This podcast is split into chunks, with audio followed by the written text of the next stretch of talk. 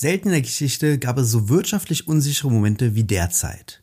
Wir haben die Pandemie, die noch kaum verdaut ist. In Shanghai droht der neue Höhepunkt mit der Pandemie und angebotsseitige Schocks. Dazu kommt der Ukraine-Krieg. All das hat Einfluss auf die Wirtschaftslage, sowohl global als auch in Deutschland. Wenn die politische Antwort darauf jetzt ein Energieembargo sein sollte, dann sind die Auswirkungen noch mal stärker.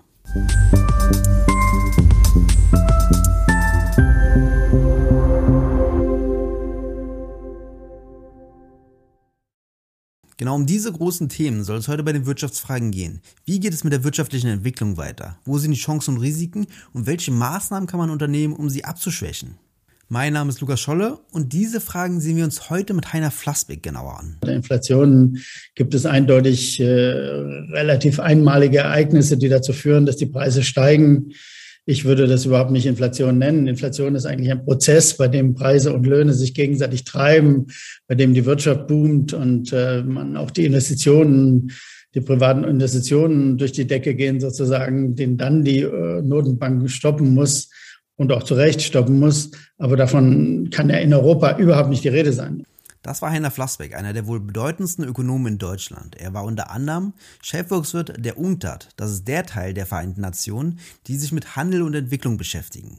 Außerdem war er auch noch Professor für Volkswirtschaftslehre an der Universität Hamburg und kurzzeitig Staatssekretär im Bundesfinanzministerium unter dem Finanzminister Oskar Lafontaine.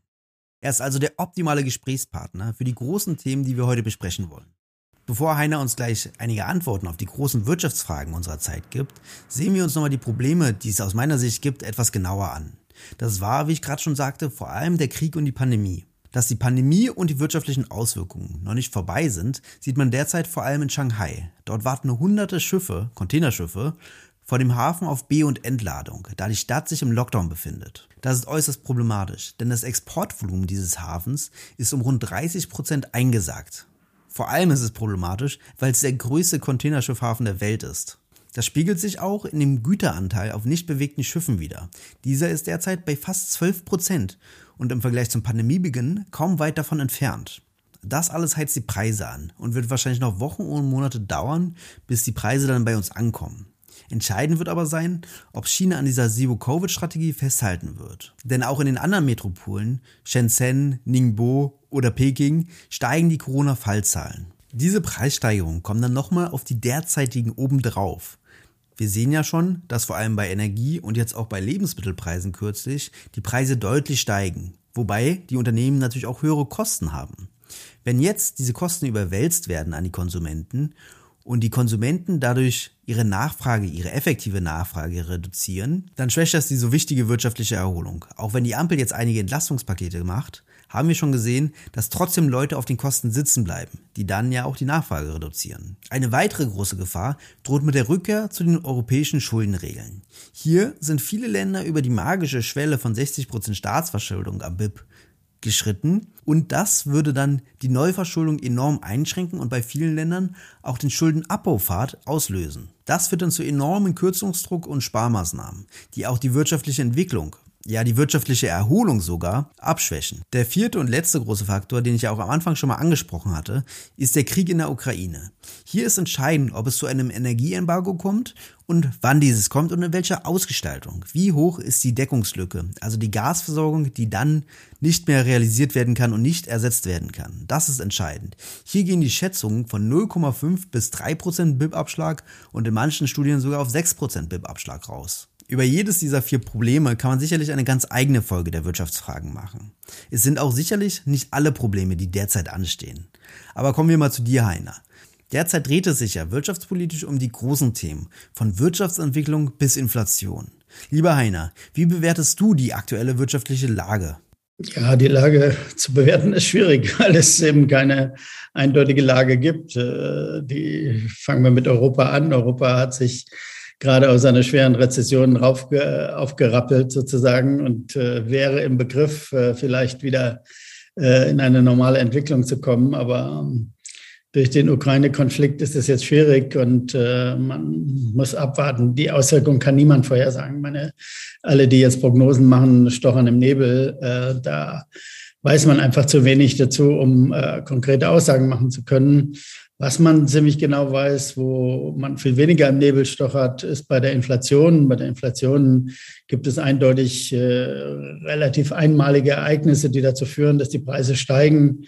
Ich würde das überhaupt nicht Inflation nennen. Inflation ist eigentlich ein Prozess, bei dem Preise und Löhne sich gegenseitig treiben, bei dem die Wirtschaft boomt und äh, man auch die Investitionen die privaten Investitionen durch die Decke gehen, sozusagen, den dann die äh, Notenbank stoppen muss und auch zu Recht stoppen muss. Aber davon kann ja in Europa überhaupt nicht die Rede sein. USA ist die Situation ein bisschen anders, weil da die Löhne schon steigen, weil die schon ziemlich Vollbeschäftigung erreicht haben. Auch nicht, äh, auch kein Boom in dem Sinne, aber es ist immerhin eine viel bessere Situation als in Europa.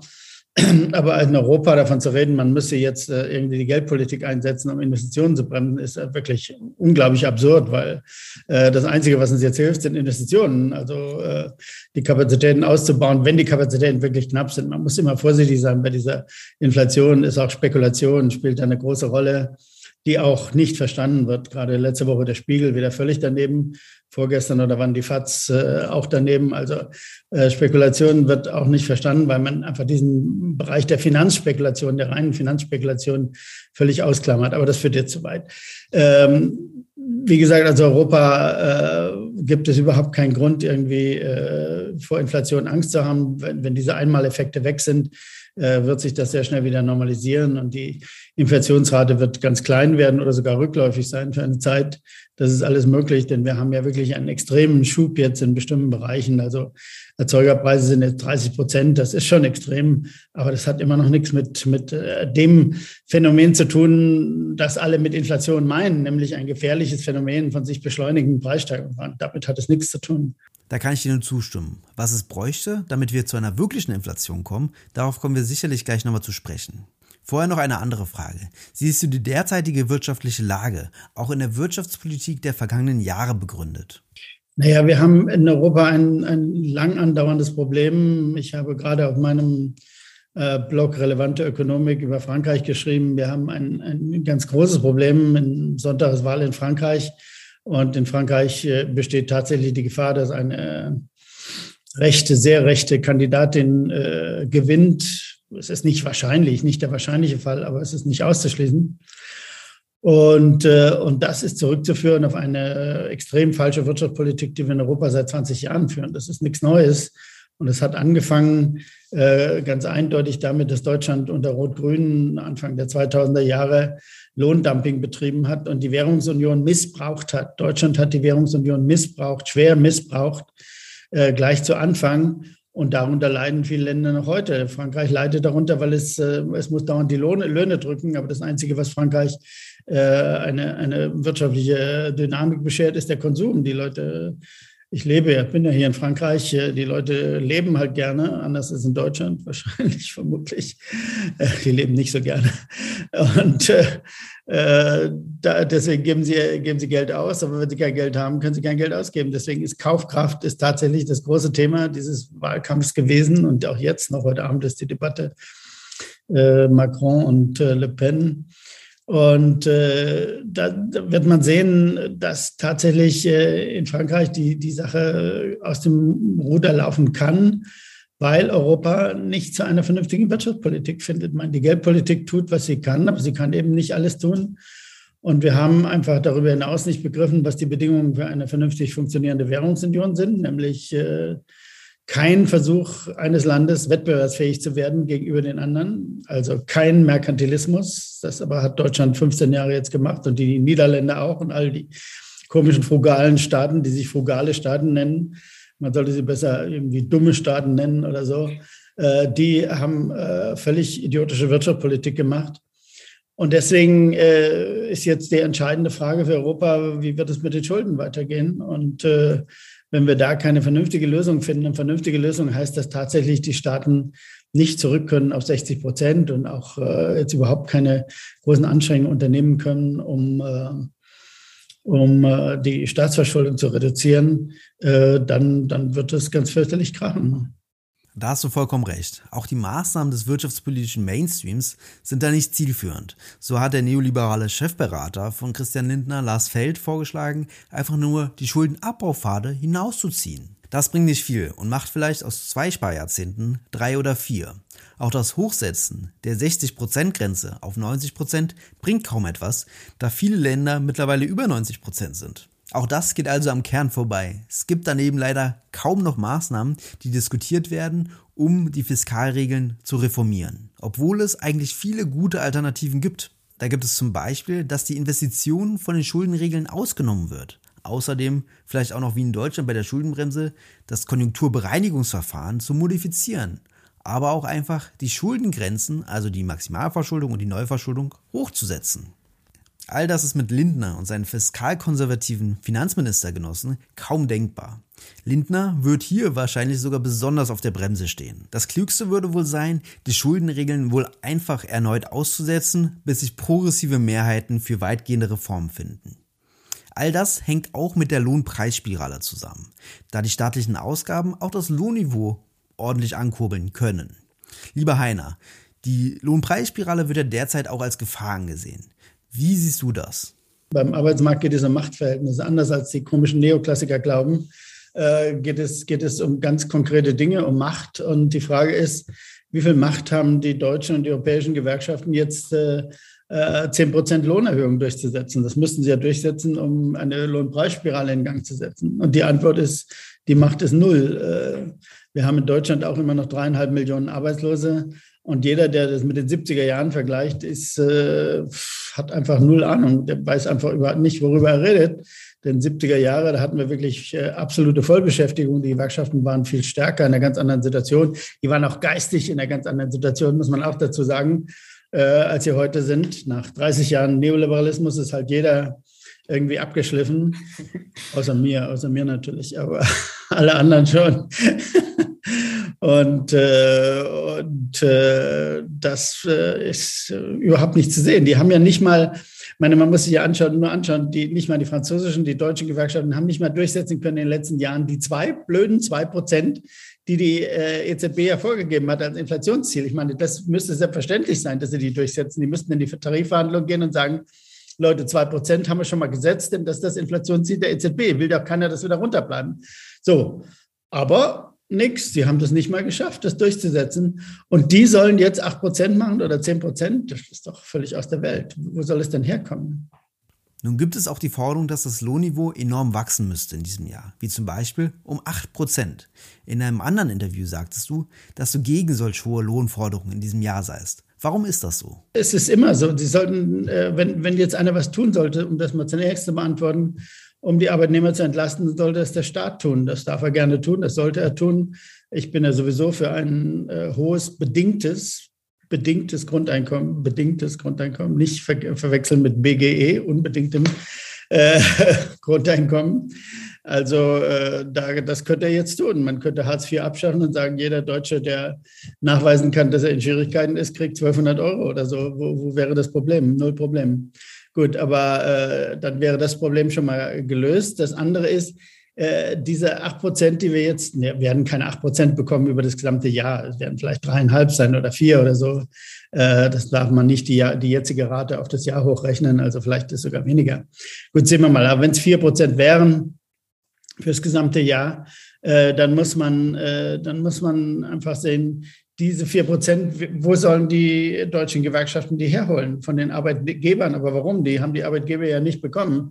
Die Arbeitgeber haben ja auch äh, die hohen Vorleistungen bezahlt. Also der, da muss man ja irgendwie das versuchen, jetzt was zu bekommen von denen, die das Geld verdienen. Und das sind die Rohstofflieferanten in erster Linie. Also nehmen wir jetzt den Saudis das Geld ab, indem wir in Deutschland die Löhne erhöhen. Das ist doch völlig absurd. Das war auch in den 70er Jahren schon absurd. Ne? Äh, dieser Versuch ist einfach äh, unsinnig. Das, das kann zu nichts führen.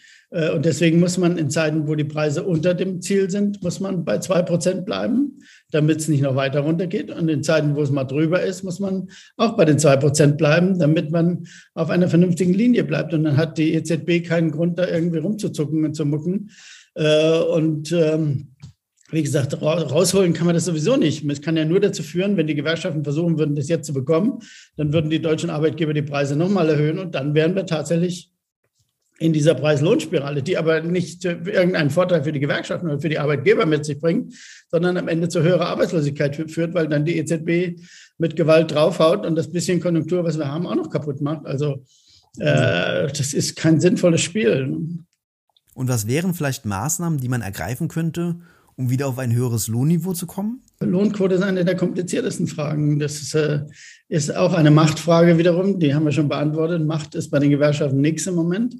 Äh, das Zweite ist, äh, wie kann ich die Arbeitgeber daran hindern, äh, dass mit Preissteigerungen jeder jeden Versuch der Löhne da aufzuholen, mit Preissteigerungen wieder auszugleichen. Kann ich das verhindern? Die Antwort ist nein.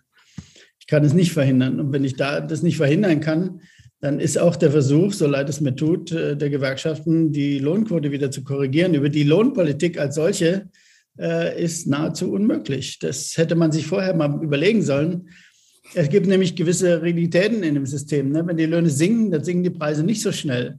Aber wenn die Löhne jetzt stark steigen, dann erwarte ich mal, dass die Preise sehr viel schneller äh, steigen. Also da ist, es gibt es Asymmetrien, die auch wieder mit Macht zu tun haben, ganz klar. Und äh, die kann man nicht einfach ausschalten. Und da kann man nicht einfach sagen, jetzt fordern wir mal höhere Löhne, höhere Löhne und dann kriegen wir eine Steigerung der Lohnquote. Pff, das ist sehr unwahrscheinlich.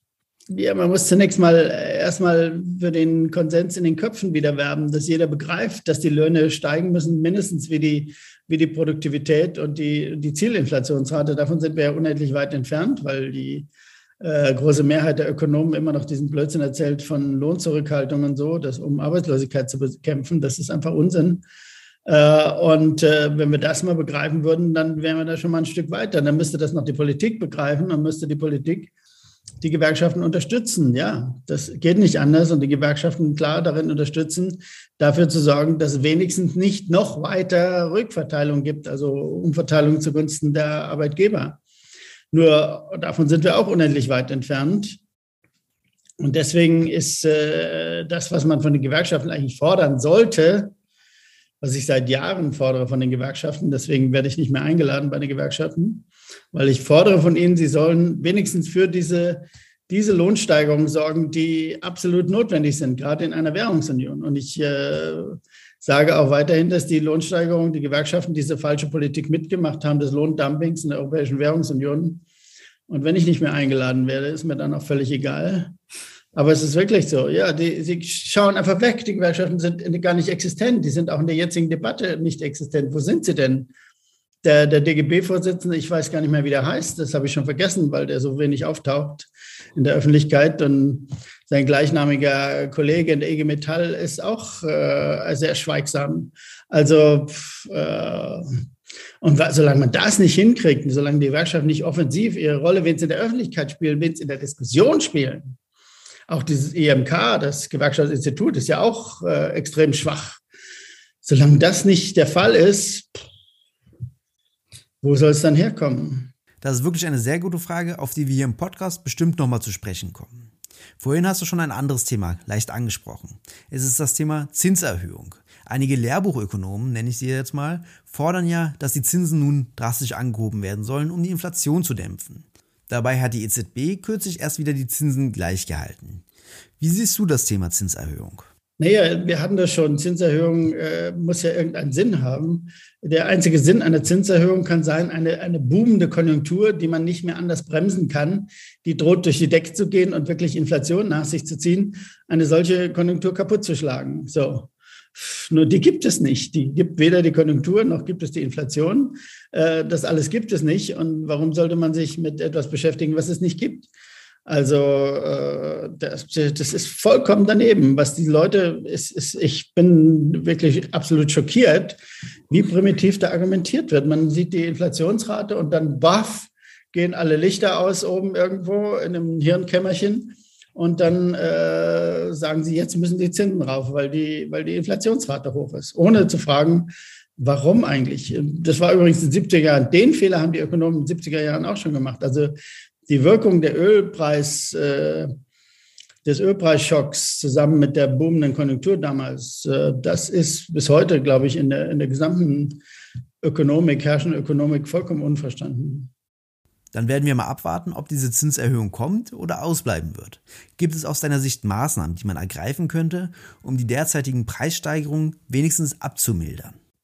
Naja, es gibt, äh, das Wichtigste ist, dass wir begreifen, erstens, dass äh, wir haben immer noch Klima, Klimaprobleme. Das heißt, äh, eigentlich ist es nicht so schlecht, denn wenn Rohöl und, und Gas teuer sind, aber wir müssen begreifen, dass man das überleiten muss an eine, an eine Strategie, an eine globale Strategie, in eine globale äh, Strategie, die darauf hinausläuft, dass am Ende äh, diese Produkte tatsächlich teuer bleiben oder werden oder systematisch teurer werden, sodass wir auf ihren Verbrauch verzichten. Das wollen wir ja auch. Ne? Äh, und ähm, aber darüber hinaus müssen wir auch sehen, äh, dass wir die, die wirtschaftliche Belebung, das bisschen an wirtschaftlicher Belebung, was es jetzt gibt, dass wir das nicht kaputt machen. Und da ist das Wichtigste, dass Deutschland begreift, dass der Staat weiter Schulden machen wird, auch 2023. Äh, wir hatten das Thema schon vorhin, aber ich habe noch nicht, nicht gesagt, das eigentliche, der eigentliche Punkt, um den es dabei geht, ist der, dass äh, es ja keine boomende private Investitionstätigkeit gibt. Und wenn es keine private Investitionstätigkeit gibt und wenn es nicht von, von der Seite der privaten Investoren, der Unternehmen her, die Bereitschaft gibt, sich zu verschulden, dann muss sich der Staat verschulden, denn sonst gibt es niemanden. Ne? Immer wenn einer spart, muss sich einer verschulden. Und äh, wenn die Unternehmen sparen und die Haushalte sparen, äh, dann kann man nur noch eine idiotische Lösung finden wie Deutschland, nämlich auf das Ausland zu vertrauen, das dann äh, Schulden macht. Das ist aber die dümme, dümmste aller Lösungen. Wie gesagt, Merkantilismus, 300 Jahre alt, eigentlich geistig überwunden seit 300 Jahren, aber in Deutschland seit 20 Jahren wieder die herrschende Lehre in der Politik, vor allem aber auch in, bei den Ökonomen. Äh, also wenn man das mal dann wieder ausschaltet, diesen Merkantilismus, den Deutschland ja auch nicht nochmal machen kann, äh, dann gibt es nichts anderes, als dass der Staat Schulden macht. Es gibt sonst niemand. Wer soll denn die Schulden machen? Wenn die Privaten alle sparen, muss der Staat Schulden machen. Da geht überhaupt kein Weg dran vorbei. Und wenn Herr Lindner ein Genie ist und herausfindet, wie er die Privaten wieder dazu bringt, Schulden zu machen, bin ich der Erste, der sagt, das ist okay, dann äh, kann der Staat, wenn die Wirtschaft läuft und Arbeitsplätze genug geschaffen werden und die Investitionen boomen, kann der Staat sich zurückziehen, habe ich kein Problem. Aber wenn das nicht der Fall ist und spricht nichts dafür, dass es der Fall sein wird, denn seit 20 Jahren machen die deutschen Unternehmen Überschüsse und sparen per Saldo. Äh, wenn das nicht der Fall ist, muss der Staat Schulden machen. Und wenn wir das nicht auf die Reihe kriegen, dann können wir alles andere vergessen. Also es gibt so, so einfache Dinge, wo man, wo man einfach sagen kann, wenn, wenn das nicht in die deutschen Hirne geht, äh, dass, man, dass man diese einfache Überlegung anstellt, die ich jetzt in zwei Minuten skizziert habe, äh, dann wird, wird das in Europa sowieso eine große Katastrophe werden. Dann brauchen wir über den Rest gar nicht mehr nachdenken, brauchen wir auch nicht mehr über Klima nachdenken, weil das geht ja alles nur, äh, wenn man eine halbwegs funktionierende wirtschaftliche Entwicklung hat. Man sieht jetzt in Frankreich, hat man sehr schön gesehen, bei dieser Wahl haben die, die rechten Radikalen, die das Klimawandel, die den Klimawandel verleugnen sozusagen oder ignorieren, äh, die haben 33 Prozent gekriegt. Ne? Es zeigt deutlich, wenn ich, wenn ich eine Politik betreiben will, die vernünftig ist im europäischen Sinne, im ökologischen Sinne und so weiter, dann muss ich äh, eine Politik betreiben, die wirtschaftlich erfolgreich ist. Ich muss eben beides tun. Ich muss wirtschaftlich erfolgreich sein und gleichzeitig die globale Wirtschaft umlenken äh, in Richtung Klimafreundlichkeit. Und davon sind wir äh, weit entfernt, weil unsere Politiker nicht mal im Ansatz die Dimension dieses Problems begreifen. Das war ein ziemlich gutes Schlusswort. Vielen Dank, lieber Heiner, für deine spannenden Antworten. Ich bin mir sicher, dass deutlich geworden ist, wo die Probleme und wo die Chancen liegen. Auf die einzelnen Aspekte, die wir heute angesprochen haben, kommen wir sicherlich nochmal in einzelnen Folgen zu sprechen. Von Derivatehandel über Lohnquote bis hin zu Zinserhöhung oder Energieembargo. Wenn euch die Folge gefallen hat, dann könnt ihr den Kanal sehr gerne abonnieren, das Video bewerten oder auch kommentieren, wenn ihr wollt. Bis zum nächsten Mal bei den Wirtschaftsfragen.